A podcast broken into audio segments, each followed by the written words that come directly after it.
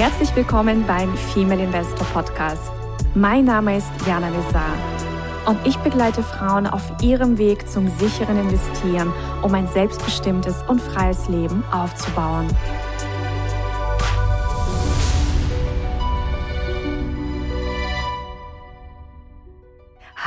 Liebe Investorinnen, einen wunderschönen guten Morgen. Ich hoffe, es geht euch blendend und ich habe heute ein ganz, ganz wundervolles Thema für euch. Und zwar werden wir uns heute über die sogenannten BRICS-Währungen unterhalten. Und ich habe zu diesem Thema Jürgen Wechsler eingeladen und Jürgen kenne ich auch schon seit einiger Zeit. Also ich glaube tatsächlich seit 2018, oder? Also 2017, 2018 kennen wir uns schon.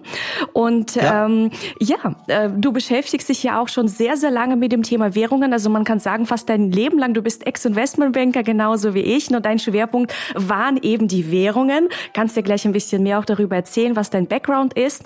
Und ja, ich freue mich sehr, dass du heute hier bist und mit den Ladies vom Female Investor Podcast dein Know-how teilst. Herzlich willkommen. Ja, herzlichen Dank, Jana. Ich freue mich eben dabei zu sein und hier interessante Aspekte von meiner Leidenschaft zu teilen, eben den Währungen. Ja, wie lange machst du das eigentlich schon und seit wann jetzt auch explizit die BRICS-Währungen? Ähm, genau, also ich habe 1994 angefangen ja, mit dem ganzen Thema der Währungen.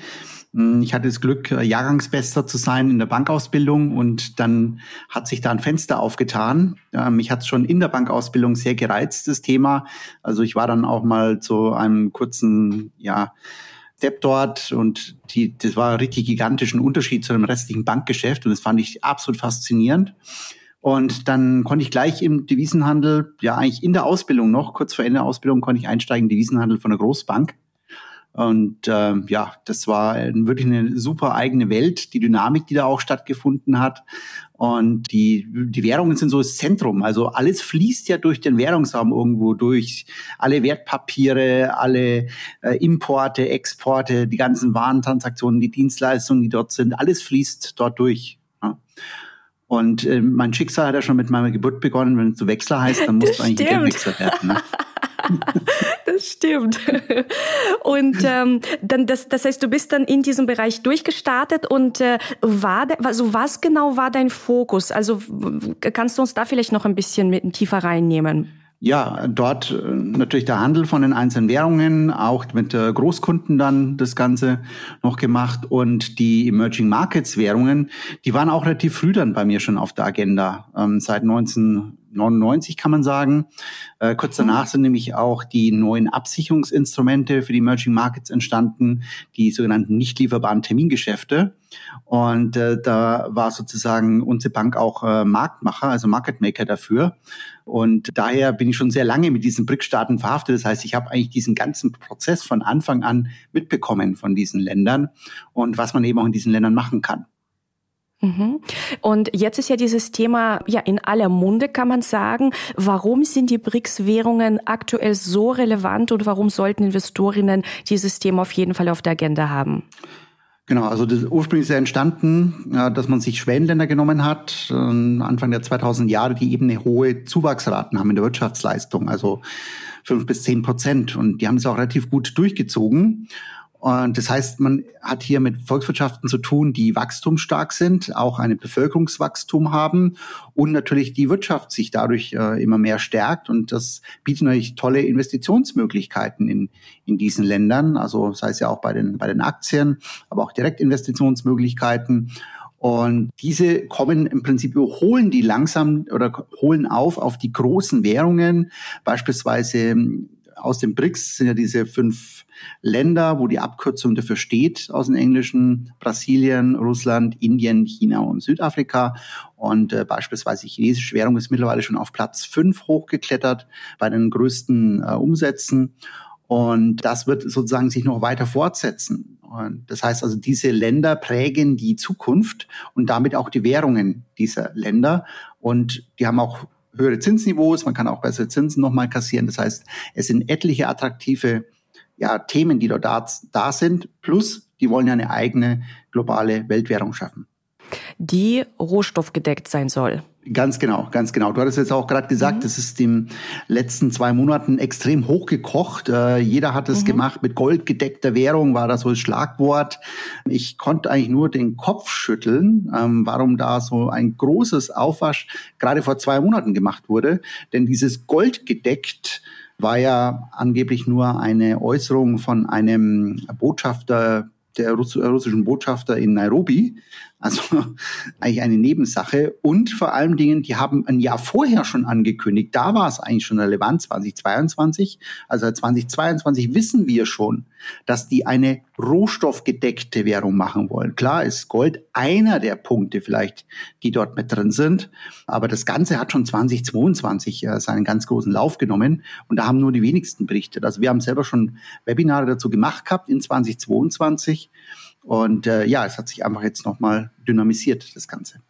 Ja, weil eben dieses eine Meeting stattgefunden hat, wo ja, glaube ich, jetzt auch beschlossen wurde, dass weitere Länder dazukommen sollen. Ich weiß nicht, ob sie schon dazugekommen sind, aber auf jeden Fall ist eine Einladung ausgesprochen worden. Und es, das heißt, es ist jetzt noch nicht klar, ob das tatsächlich eine Golddeckung sein wird oder irgendein anderer Rohstoff. Ähm, genau, also das Thema ist, diese neuen Länder kommen ab, ab den 1.1.2024 dazu. Deswegen mhm. wäre es auch sehr ungeschickt gewesen, auf diesem Meeting im August jetzt auch einen Beschluss zu der neuen Währung zu machen. Das ist dann besser, ja. wenn diese mit an Bord sind. Denn die Länder, die jetzt dazugekommen sind, das ist wirklich spannend auch nochmal. Also wir haben Argentinien, Äthiopien, Ägypten. Das hört sich für die viele erstmal nicht so spannend an. Dann kommen wir aber noch Saudi-Arabien, Iran mit dazu und die Vereinigten Arabischen Emirate.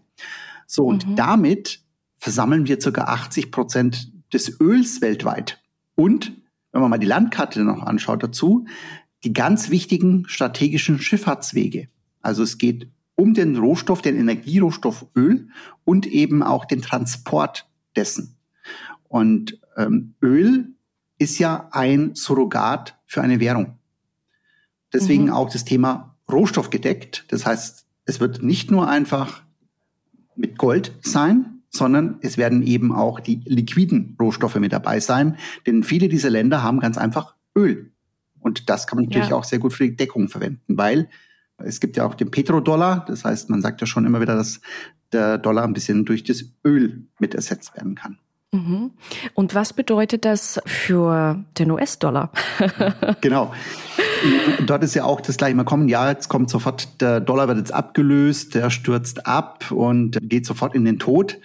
Äh, hier muss man auch das differenzierter sehen, denn wichtig bei diesen ganzen Themen immer die Interessenlagen sich anzusehen.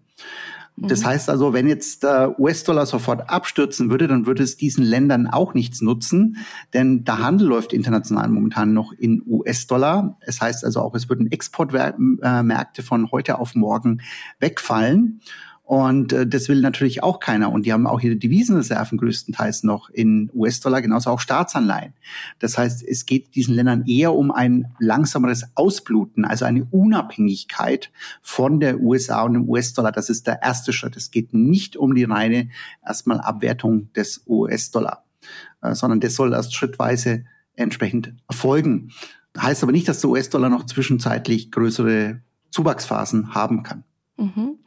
Und wenn jetzt ähm, ein Investor oder eine Investorin sagt, ja, ich möchte jetzt tatsächlich von den Währungsmärkten profitieren, auch von diesen BRICS-Währungen profitieren, wie geht man da am besten vor? Wo kauft man sie auch? Also was ist da so deine Empfehlung? Genau. Also diese BRICS-Währungen haben momentan eine Spezifika auch noch, weil also es gibt Währungen, die sind frei umtauschbar. Das kennen die meisten zwischen Euro und US-Dollar. Kann man einfach frei hin und her wechseln. Man kann überall Konten öffnen. Also kannst auch sozusagen in Deutschland, in Spanien kannst du ein Dollarkonto öffnen, obwohl es ja dort nicht die Landeswährung ist. Und dann gibt's eben die zweite Spezifika, die als, als extremer, und zwar, das sind die nicht frei konvertierbaren Währungen. Das heißt, die können nicht einfach umgetauscht werden in eine andere Währung. Dort sind meistens Bedingungen zu erfüllen. Die sind auch meistens nur umtauschbar in dem jeweiligen Lande. Mhm. Und äh, das ist genau das, was wir hauptsächlich bei den BRICS-Staaten haben. Also dort haben wir ganz äh, spezielle Konstruktionen. Das ist dem Investor zwar ermöglicht, in dem Land zu investieren, aber schwer macht, sein Geld wieder abzuziehen. Also nur Südafrika hat hier diese ganz freie Konvertierung. Alle anderen Länder haben gewisse Beschränkungen mit drin. Mhm. Das heißt also, Stand heute kann man eigentlich nur in den südafrikanischen Rand gehen, oder? Genau, man kann über gewisse Konstruktionen trotzdem auch den jeweiligen Markt nutzen. Beispielsweise, es gibt ein paar Anbieter, die haben wirklich auch Content mit Lokalbezug dann, die mhm. es zur Verfügung stellen. Also kannst du jetzt beispielsweise als internationaler Zahlungsdienstleister hast du Wise, Mhm, ähm, oder bekannt, auch in, ja. in Deutschland gibt's äh, welche, die sogenannte Pockets anbieten, also die hier Fernwährungskonten anbieten, wie zum Beispiel auf dem brasilianischen Real. Das ist bei Vivid möglich auch. Ja, das Problem ist eigentlich mit der Verzinsung. Also ich kann da keine Verzinsungen groß mitnehmen. Und äh, man kann allerdings Staatsanleihen beispielsweise kaufen in Fremdwährung. Also man kann mhm. von diesen Ländern äh, Anleihen kaufen, um in diese Währung zu investieren, oder man kann auch in den Aktienmarkt investieren von diesen Ländern. Also da ist es möglich, bei den Kontoguthaben und einer Festgeldanlage beispielsweise, da ist es eben hier noch größtenteils ausgeschlossen, bis auf den südafrikanischen Rand, wo das möglich ist. Bei den neuen, mhm. die dazukommen, ist es schon ein bisschen besser möglich. Da sind also auch wieder saudi-arabische Real oder auch der, ähm, die Vereinigten Arabischen Emirate Dirham. Diese sind entsprechend auch frei konvertierbar. Mhm. Und machst du viel im Bereich Staatsanleihen in Auslandswährung? Ähm, Mache ich auch. Ähm, mhm. Je nachdem eben, wie die Zinssituation in einzelnen Ländern ist, nutze ich eben auch diese Instrumente. Mhm. Aber ich bin beispielsweise bei den Emerging Markets, beim BRIC-Staaten etwas vorsichtiger, weil ich eben, also muss mein Portfolio dann schauen. Das ist ein Teil, der einfach nur in einem Risikoanteil sein darf, äh, in einem Portfolio weil natürlich ich immer das Thema habe von der Rückkonvertierung, ob die zu dem Zeitpunkt dann möglich ist oder nicht. Mhm, okay. Und wie sieht es aus mit den Währungen zum Beispiel, also Norwegen? Bist du in diesen Ländern auch investiert? Also ist das auch äh, für dich eine, eine Form der Beimischung? Ja, ja absolut. Mhm. Also das sind ja Länder, die kannst du die Währung frei tauschen. Du kannst dort auch ein Konto machen, du kannst Festgeldzinsen kassieren.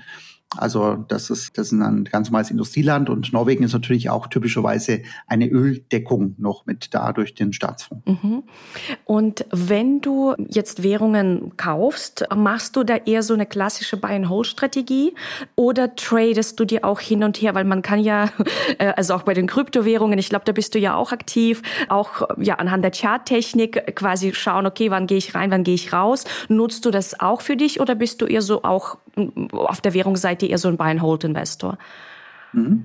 Also ich, ich, benutze beides. Mhm. Ich habe also da verschiedene Portfolioanteile, die ich dafür nutze. Also es gibt Währungen, die ich einfach langfristig mehr halte, die einfach beispielsweise gegenüber dem Euro auch relativ stetig über die Jahre zulegen oder die eben noch ähm, ja, Sondersituationen haben, was zu einer zukünftigen stärkeren Aufwertung führen wird. Welche sind das? Und das zweite, Welche sind das bei dir? Also ähm, beispielsweise im, also von die ich länger halte, das sind eher mal Schweizer Franken oder Singapur-Dollar. Mhm. Und ähm, was ich auch länger halte, sind Themen wie Hongkong-Dollar, denn die haben eine starke Unterbewertung aufgebaut im Laufe der Zeit. Mhm. Also die sind ja an den Dollar gebunden schon seit äh, den 80er Jahren.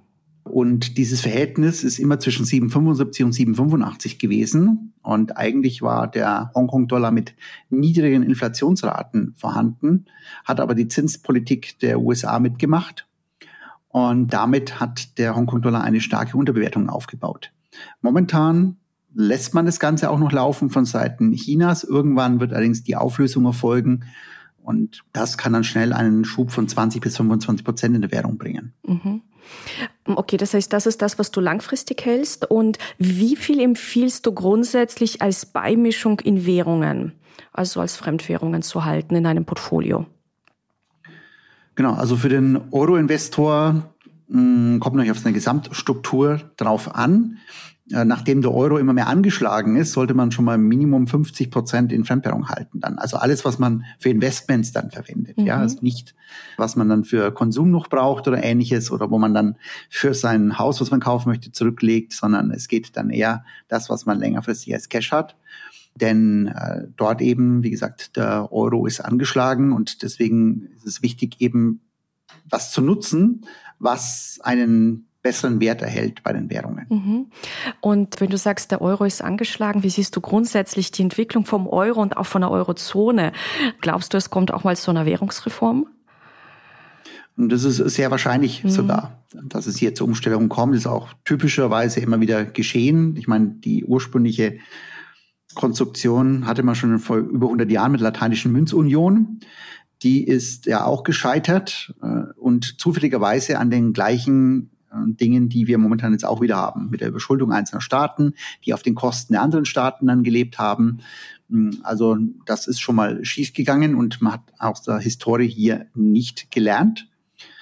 Und die Länder mittlerweile in der EU sind ja auch schon stärker ja uneins über das, was gemacht werden soll. Also vor allen Dingen der Konflikt zwischen den klassischen Zentralländern, die eigentlich die EU mit gegründet haben, gegenüber denen, die mit der Zeit dazugestoßen sind, vor allem in Osteuropa. Also es werden sehr viele äh, Dinge denen übergestülpt, was die aber nicht haben wollen. Und dort hat sich jetzt auch schon eine Koalition gebildet zwischen äh, Polen, Ungarn und Italien, die schon sagen, so wollen wir nicht weitermachen. Und die ja, gehen schon relativ offen damit um, dass man das ganze Konstrukt eher auflösen sollte. Mhm.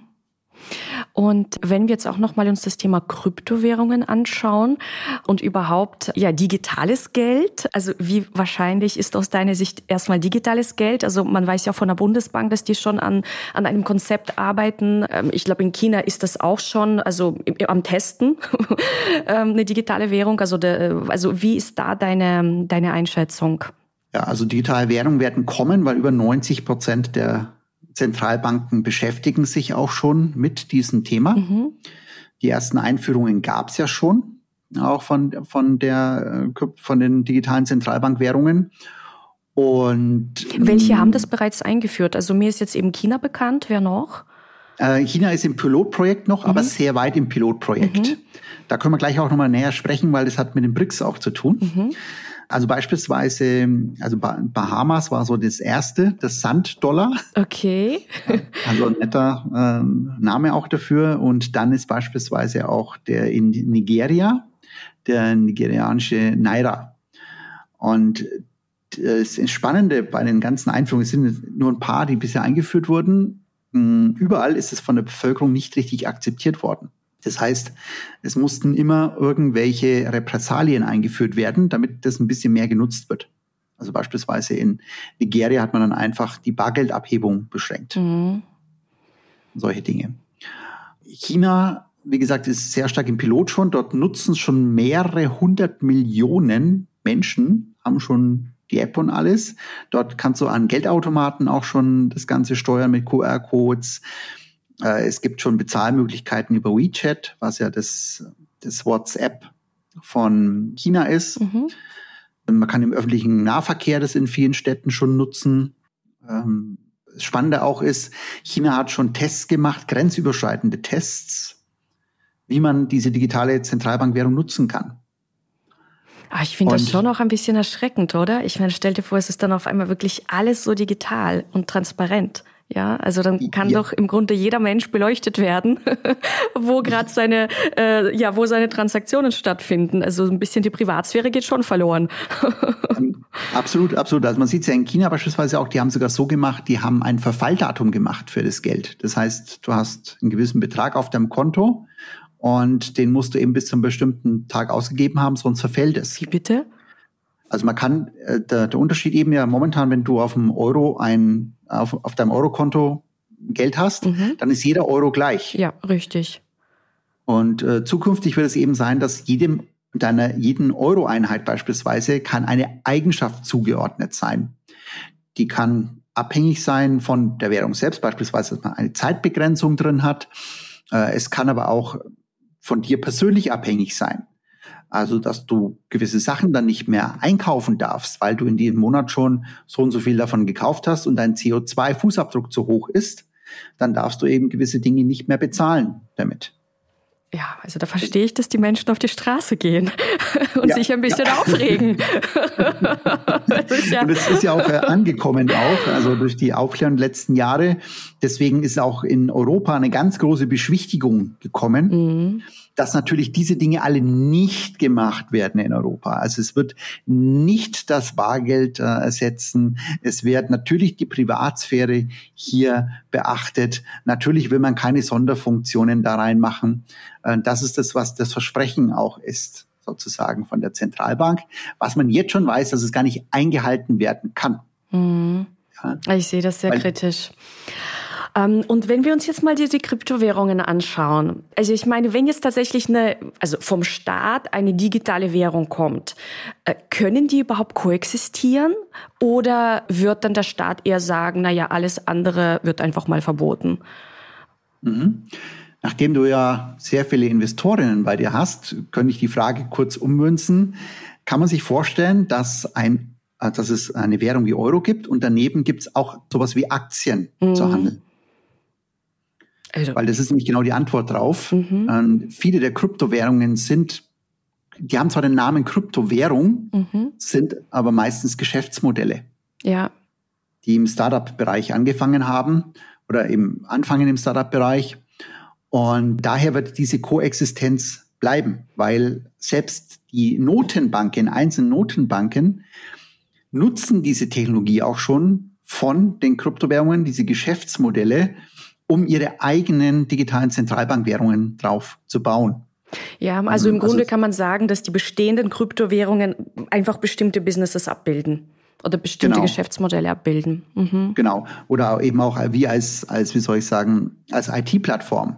Also wie wenn du im, beim Start eben auch Microsoft Windows nutzt, mhm. ist es so, dass dann Staaten für die Erstellung ihrer digitalen Zentralbankwährung beispielsweise den ja, Krypto-Weltcomputer, möchte ich mal nennen, die zweitgrößte Kryptowährung Ethereum nutzen. Mhm. Und was sind so deine Lieblingskryptowährungen? Weil es gibt ja so viele. Oder gehst du nur auf die Klassiker, wie zum Beispiel Ethereum?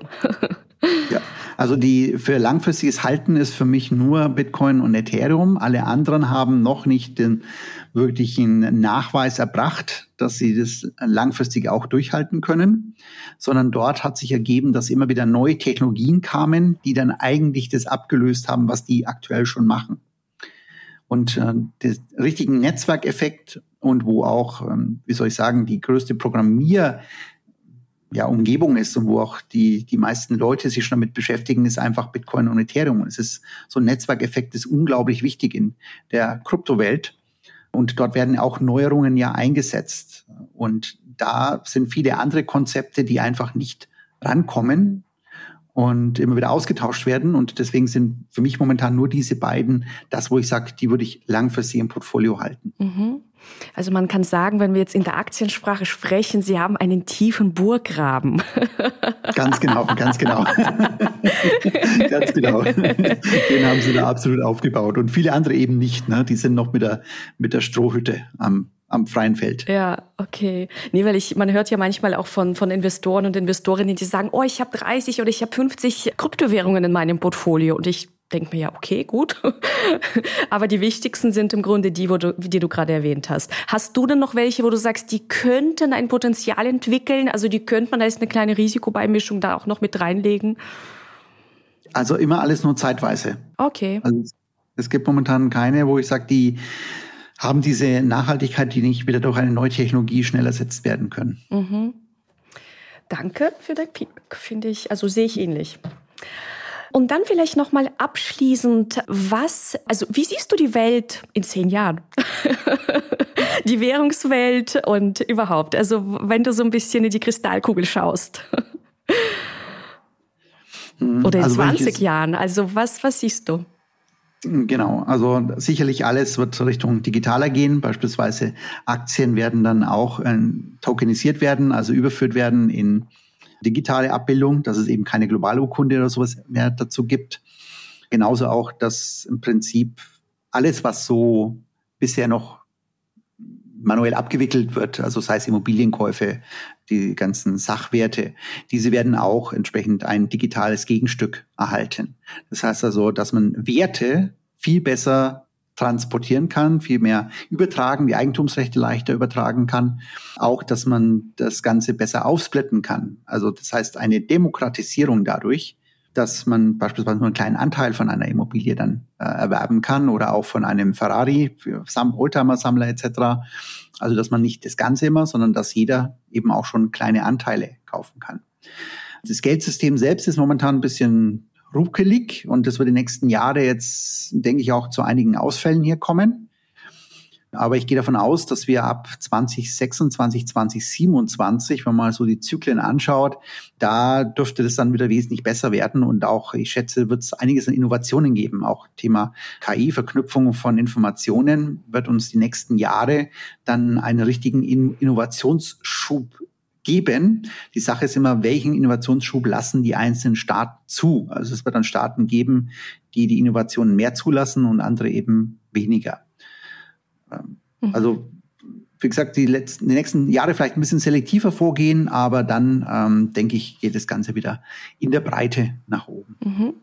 Danke für deine Einschätzung und für alle, die sich ein bisschen noch vertiefen wollen in das Thema BRICS-Währungen. Du hast doch einen Report geschrieben, einen Insider-Report über die BRICS-Währungen. Das werden wir in den Show Notes auch vernetzen oder verlinken. Und dann könnt ihr euch da auch noch ein bisschen vertiefen und natürlich für alle, die sagen, oh, ich finde das ganz spannend, was der Jorgen da so macht, äh, könnt ihr natürlich dann auch weiterschauen. Äh, du hast hier die Forex-Freiheit aufgebaut. Das heißt, äh, also wir haben ja ähnliche Missionen, dass wir Menschen zu finanzieller Bildung und Freiheit verhelfen. Und ich bedanke mich ganz, ganz herzlich bei dir, Jorgen. Und ja, vielleicht deine abschließenden Worte an die Female Investor Community. Ja, erstmal auch herzlichen Dank an dich äh, für die Einladung und herzlichen Dank auch an alle, die hier jetzt auch den Podcast angehört haben. War mir eine Riesenfreude auch. Und ja, es gibt sehr viele Chancen eben auch. Also wir haben jetzt gerade auch über negative Dinge noch gesprochen. Es gibt aber sehr viele Chancen und das ist genau immer die Chancen in der Krise. Und äh, wenn man eben sagt, okay, beim Euro wird es schwierig, ja, dann suche ich mir einfach andere Währungen. Und da gibt es eben einiges, wo man profitieren kann und eben sein, sein eigenes, ja, sein eigenes Anlageergebnis noch deutlich verbessern kann. Auch beispielsweise in US-Aktien. Ja, und ich wünsche jedem immer noch ein gutes Händchen fürs Ganze und blickt immer optimistisch in die Zukunft. Äh, die Welt wird trotzdem immer besser. Ja, und die dreht sich immer weiter. In diesem Sinne, einen wunderschönen Tag und bis zur nächsten Folge, ihr Lieben. Ciao, lieber Jorgen. Ciao. Ciao. Das war der Female Investor Podcast. Für mehr Inspirationen, wie du mit Leichtigkeit zur Investorin wirst, schau gerne auf meine Website www.female-investor.com. Bis zum nächsten Mal, deine Jana.